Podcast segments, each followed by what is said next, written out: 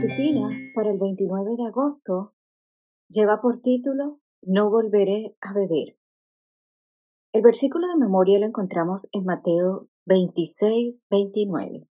Dice, Les digo que no volveré a beber de este producto de la vid hasta el día en que beba con ustedes el vino nuevo en el reino de mi Padre. ¿Alguna vez has escuchado la expresión amor platónico? Esta icónica frase se originó en el siglo V Cristo, cuando el poeta Agatón organizó una cena en la antigua Grecia.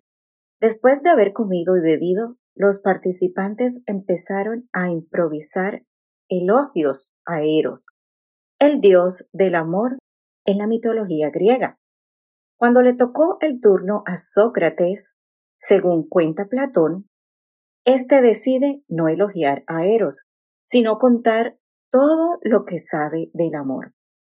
Gracias a esa tertulia y a lo que de ella nos ha quedado escrito, aquella cena organizada por Agatón se ha convertido en una de las más famosas e influyentes comidas de todos los tiempos, y se le conoce simplemente como el banquete.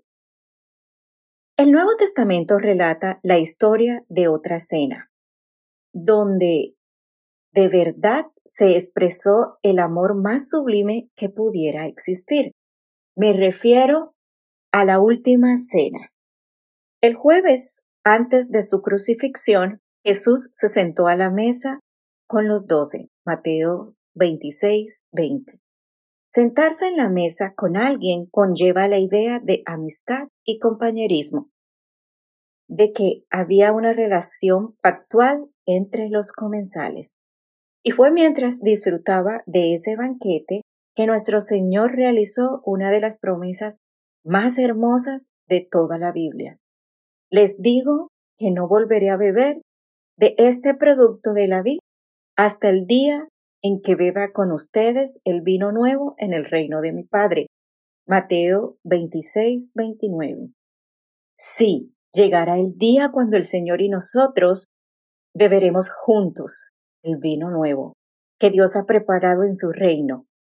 Y sabemos que estaremos con Él en ese reino maravilloso porque Él está con nosotros aquí y ahora.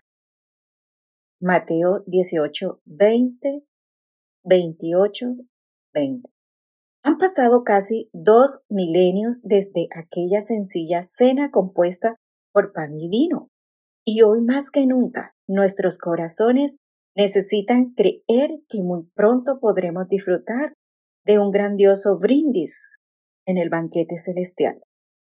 La cena celebrada hace dos mil años en aquella humilde habitación de la ciudad de Jerusalén hace posible que hoy tú y yo podamos estar entre los bienaventurados que han sido invitados a la cena de bodas del Cordero.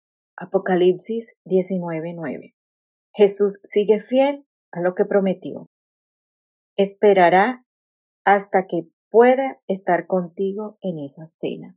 El Señor les bendiga.